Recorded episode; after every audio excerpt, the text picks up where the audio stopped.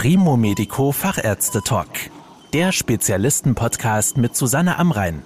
Medizin für die Ohren. Rückenschmerzen gehören zu den häufigsten Beschwerden der Deutschen.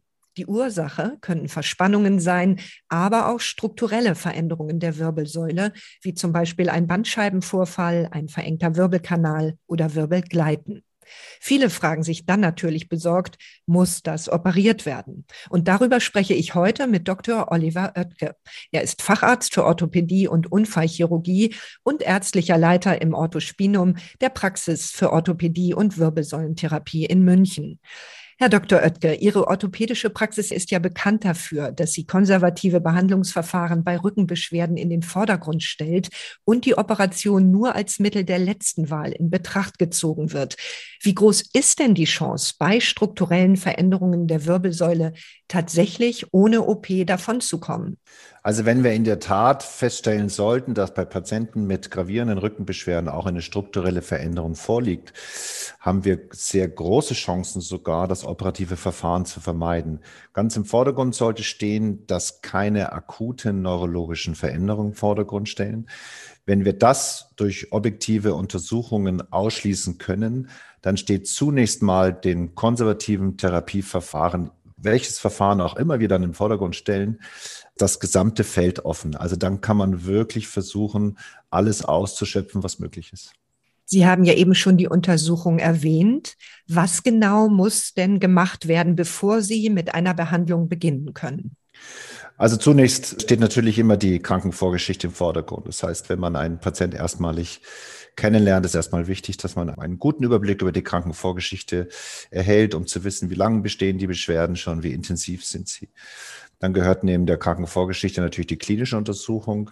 Mit dazu ein ganz wesentlich großer Stellenwert, um eben auch zu erkennen, welche Veränderungen auch tatsächlich sichtbar sind am Patienten im Rahmen der Untersuchung. Und dann ist natürlich die objektive bildgebende Diagnostik und das ist meistens eine Röntgenaufnahme der Wirbelsäule des betroffenen Abschnittes und eine ergänzende MRT-Untersuchung oder auch Kernspintomographie des betroffenen Abschnittes wichtig, um sich dann ein Gesamtbild zu machen, welche Veränderungen letztendlich als Ursache für die Beschwerden in Betracht gezogen werden können. Als medizinischer Laie denkt man ja immer, wenn sich da irgendwo was hinbewegt, wo es nicht hingehört, dann muss es halt weggemacht werden. Wie können Sie denn zum Beispiel bei einem Bandscheibenvorfall mit einer konservativen Behandlung Linderung schaffen? Also das ist, glaube ich, eine ganz interessante und ganz wichtige Frage, weil das Thema Bandscheibenvorfall natürlich in der Bevölkerung einen ganz negativen Touch hat. Das heißt, Bandscheibenvorfall hört sich für viele Patienten sehr verängstigend an. Umso wichtiger ist eben auch aufzuklären, dass oftmals Bandscheibenvorfälle gar nicht unbedingt die Ursache der Beschwerden sind. Wenn es aber dann so sein sollte, dass tatsächlich ein Bandscheibenvorfall, der sichtbar in der Kernstomographie gemacht wird, auch tatsächlich dem Beschwerdebild bei den Patienten zuzuordnen ist, dann hängt es letztendlich im Wesentlichen davon ab, wie ich es eben gerade eingangs schon erwähnt habe, ob irgendwelche neurologischen Ausfallserscheinungen bei dem Patienten oder bei der Patientin vorliegen, beispielsweise Taubheitsstörungen oder auch gar Lähmungserscheinungen im Bereich der oberen Extremität. Wenn diese neurologischen Ausfälle tatsächlich nicht nachweisbar sind, dann steht im Wesentlichen das gezielte schmerztherapeutische Verfahren im Vordergrund. Zunächst das Beschwerdebild deutlich zurückzudrängen und dann zum Beispiel in einem nachgeordneten physiotherapeutischen Ansatz auch die Muskulatur des Rumpfes zu stärken. Und der Hintergrund und zum Ausgangsfrage zurückzukommen, wie kann man das denn machen? Der entscheidende Schritt an der ganzen Geschichte ist, dass Bandscheibenvorfälle durchaus die Tendenz haben, selbstständig durch den Körper wieder aufgelöst zu werden oder resorbiert zu werden. Und kann man das entsprechend in einer MRT-Untersuchung mit einer guten Prognose vermuten, gilt es dem Patienten einfach nur zu vermitteln, wir müssen versuchen, das Beschwerdebild für sie zurückzudrängen, damit der Körper Zeit gewinnt, den Bandscheibenvorfall selber aufzulösen.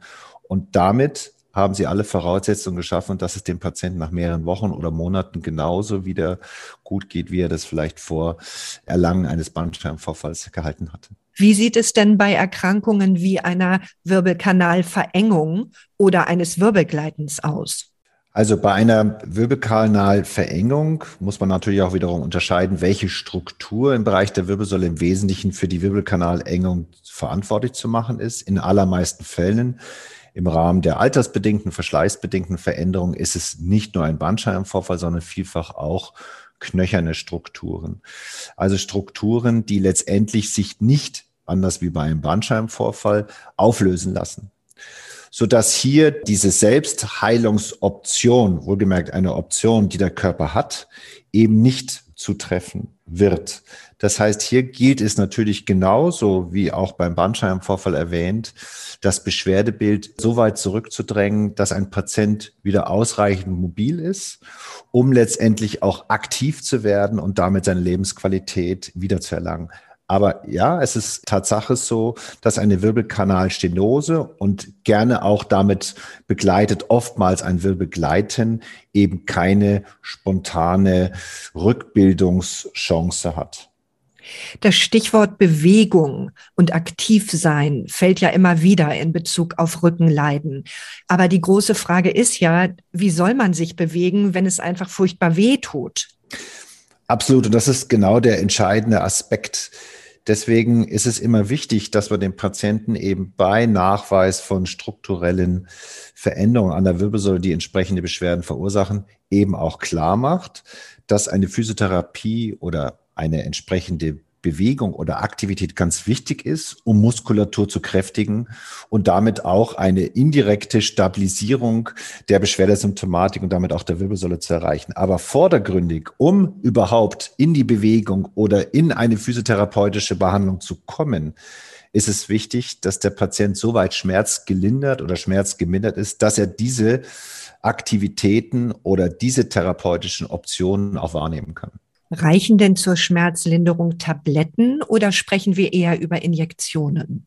Nein, sicherlich ist das Thema Schmerztherapie sehr vielschichtig. Also Sie können sicherlich durch verschiedene Maßnahmen die Schmerzen des jeweiligen Patienten oder jeweiligen Patientin minimieren und reduzieren. Tatsächlich ist es wichtig, eben zu wissen, wie lange geht das Schmerzgeschehen schon, wie stark oder wie intensiv sind die Beschwerden und was ist in der Vergangenheit bereits an therapeutischen Maßnahmen durchgeführt worden.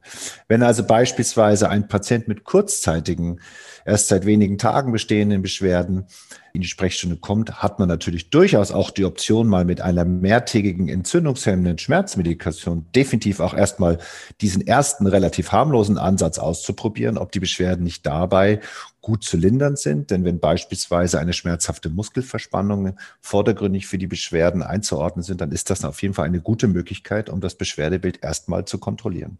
Ich könnte mir nämlich vorstellen, dass Menschen doch Ängste haben oder Vorbehalte zumindest, Spritzen in den sowieso schon schmerzhaften Rückenbereich zu bekommen. Falls das notwendig ist, wie gut sind die denn auszuhalten? Auch das ist eine sehr gute Frage, denn wie Sie völlig richtig auch anmerken, sind natürlich Injektionen oder Einspritzungen im Bereich der Wirbelsäule gerade in unmittelbarer Nähe zu Nervenstrukturen natürlich beängstigend für den Großteil der Patienten genauso ist erst recht eine operative Therapie beispielsweise eine noch höhere, sagen wir Bedrohung für den Patienten, um dann wiederum eigentlich zu sagen, genau, das möchte ich ja auf keinen Fall. Also probiere ich natürlich alle Möglichkeiten auf konservativem Gebiet aus, um die Beschwerden in den Griff zu kriegen. Dann kann es sein, dass tatsächlich gezielte Injektionen notwendig sind. Aber die Injektionen sind im Großen und Ganzen gut verträglich. Das heißt, wenn mich die Patienten fragen, verursachen diese Injektionen Beschwerden, dann sage ich, sie werden diese Nadelstiche sicherlich merken, aber sie sind tolerabel, sie sind gut zu ertragen. Und damit kommen die Patienten auch sehr gut zurecht, sind auch in den größten Teil schon beruhigt. Und wenn sie dann nach der ersten Behandlung beispielsweise die Praxis wieder verlassen dann sagen viele auch, Mensch, das war ja gar nicht so schlimm, wie ich ursprünglich dachte. Und ein ganz wichtiger Aspekt dabei ist natürlich auch zu erwähnen, dass solche zielgenauen Injektionen an der Wirbelsäule auch immer unter Bildgebung stattfinden sollten. Heißt, dass der jeweilige Therapeut immer eine Form der Bildgebung an der Seite hat, die eben genau den Weg der Nadeln Richtung vorgibt, damit er auch zielgenau nicht nur die Struktur des Interesses adressieren kann, sondern auf der anderen Seite auch vermeiden kann, dass die Nadel dahin geht, wo sie nicht hingehen soll. Und wie lange dauert es, bis nach so einer konservativen Therapie eine Besserung eintritt? Das ist auch wieder sicherlich sehr unterschiedlich, auch individuell von Fall zu Fall zu bewerten. Man kann also hier keine generelle Aussage treffen. Aber in allermeisten Fällen kann man sagen, dass eine zielgenaue Injektionsbehandlung sicherlich aus mehreren Sitzungen zumeist besteht. Also aus meiner Erfahrung sind sicherlich zwei bis drei Behandlungen notwendig, um auch für den Patienten eine wirklich erträgliche Form der Schmerzbesserung zu erzielen, um dann zu diesem Zeitpunkt auch zu beraten, bedarf es noch der einen oder anderen weiteren Injektionsbehandlung oder ist dieser Zeitraum schon ausreichend, dass man dann beispielsweise in eine Physiotherapie übergehen kann. Aber auch hier ist es oftmals so, dass Patienten, die sehr starke Beschwerden haben, selbst nach der ersten schon einen deutlichen Fortschritt merken und die weiteren Schritte nach den weiteren Behandlungen vielleicht etwas kleiner sind. Aber zurückzukommen, in allermeisten Fällen hat man nach drei Injektionsbehandlungen schon ein durchaus akzeptables Ergebnis, sodass man auf dieser Basis dann diskutieren kann mit dem Patienten. Ist das erstmal schon ausreichend? Ist der Patient soweit schon mal zufrieden oder muss man gegebenenfalls die eine oder andere Sitzung noch ergänzen? Und wie lange setzen Sie in der Regel für die Physiotherapie an? Also normalerweise sollte ein Patient, der wirklich eine entsprechende Veränderung an der Wirbelsäule hat, zehn, zwölf Behandlungen an physiotherapeutischer Begleitung sicherlich einplanen. Denn es geht ja auch vor allem darum, nicht nur durch den Therapeuten auch gewisse weiterführende, mobilisierende Maßnahmen eben durchführen zu lassen, sondern es geht auch darum, dass der Therapeut dem Patienten ein Stabilisierungs-, ein Rumpfkräftigungsprogramm, sage ich mal, lehrt oder instruiert, was der Patient dann eben auch nach mehrmaliger Kontrolle eben dann auch selbstständig zu Hause weiterführen soll. Das heißt, das ist ganz wichtig, dass eben neben der schmerztherapeutischen Therapie dann über die physiotherapeutische Begleitung auch ein gezieltes Muskelaufbauprogramm angestrebt wird und vom Patienten erlernt wird. Und deswegen bedarf es sicherlich mehrerer physiotherapeutischer Einheiten, um dieses Ziel dann auch zu erreichen. Was passiert denn, wenn Ihre Patientinnen und Patienten trotz dieser konservativen Behandlung noch Schmerzen oder Beschwerden haben? Wie geht es dann weiter für Sie? Also auch diese Fälle kommen natürlich immer wiederkehrend vor. Wie auch schon mal anfangs bemerkt, ist natürlich nach der Erstkonsultation beziehungsweise auch nach der ausführlichen Besprechung der bildgebenden Diagnostik nicht immer sicher dem Patienten sagen wir, zu vermitteln, dass tatsächlich das konservative Therapieverfahren einer Operation vermeiden lässt. Aber solange eben die Eingangskriterien mit den neurologischen Ausfällen, wie ich schon mal erwähnt hatte, eben nicht vorliegen, hat man auf jeden Fall die Chance, dieses Gebiet ausführlich und intensiv zu bearbeiten. Und aus meiner Erfahrung heraus, wenn ich jetzt mal nicht einzelne Veränderungen wie Bandscheibenvorfälle oder Wirbelkanalstenosen oder auch das Wirbelgleiten miteinander vergleiche, sondern alle Patienten versuche zu beurteilen, dann kann ich subjektiv festhalten, was ich auch immer wiederkehrend objektiv durch gewisse wissenschaftliche Erhebungen feststellen kann, dass wir ungefähr 80 Prozent der Patienten ohne neurologische Ausfälle wohlgemerkt mit einer konservativen Therapie vor einer operativen Versorgung, sage ich mal, bewahren können. Ich glaube, das gibt mir auch immer wiederkehrend die Motivation und auch die Rückmeldung, dass eben diese intensiven Bemühungen sich definitiv lohnen, eben diesen Patienten so weit zu helfen, um möglichst eben das operative Verfahren zu vermeiden. Aber wenn das nun eben nicht ausreicht, wenn operiert werden muss, wie geht es dann weiter für die Patientinnen und Patienten? Wenn also beispielsweise so eine ausführliche Injektionsbehandlung auch mit nachfolgender physiotherapeutischer Behandlung möglicherweise zu einem frühzeitigen Wiedereintreten der Beschwerden führt und der Patient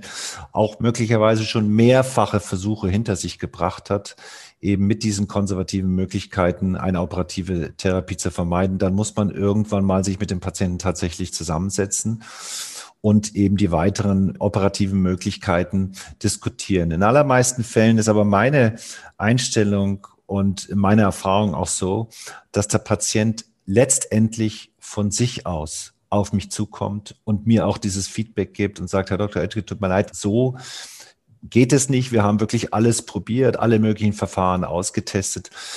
Aber das Beschwerdebild ist so beeinträchtigend für mich, zum Beispiel bezüglich meines beruflichen Alltags und auch meiner privaten Freizeitaktivität, dass eine operative Therapie offensichtlich unumgänglich ist. Und in diesem Gespräch hat man dann auch gute Ausgangsvoraussetzungen mit dem Patienten tatsächlich dann zu besprechen, wie ist die Prognose, wie lange dauert die Rehabilitationsphase, wann kann man mit den beruflichen Aktivitäten oder auch mit den sportlichen Aktivitäten der Freizeit wieder beginnen. Und somit haben wir gute Möglichkeiten, ausreichende Möglichkeiten, wenn der Patient eine operative Therapie eben unumgänglich sieht und sie auch dann durchführen lassen möchte, dann haben wir eben in den meisten Fällen auch die persönliche Bindung des Patienten bereits vorhanden, dass er sich dann auch gerne von unserer Einrichtung oder speziell von mir dann auch operativ versorgen lässt. Der Patient, der zu uns oder die Patienten, die zu uns kommen, wissen ja und kennen unsere Behandlungsportfolio natürlich und wissen natürlich auch, dass wir wirbelsäulenchirurgisch schon seit 20 Jahren, über 20 Jahren tätig sind.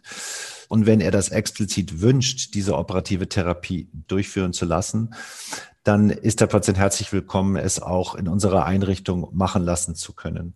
Auf der anderen Seite ist es immer ganz wichtig, dass man den Patienten, und das mache ich genauso, dass sich all die Patienten, die einer operativen Therapie letztendlich bedürfen oder von sich aus die operative Therapie wünschen, ihnen auch die Möglichkeit auch nochmal anbiete zu sagen, zur Festigung Ihrer Meinung lassen Sie sich gerne nochmal eine zweite oder dritte Meinung bei einem Kollegen einholen. Lassen Sie gegebenenfalls die Indikation, also die angezeigte Operation bestätigen.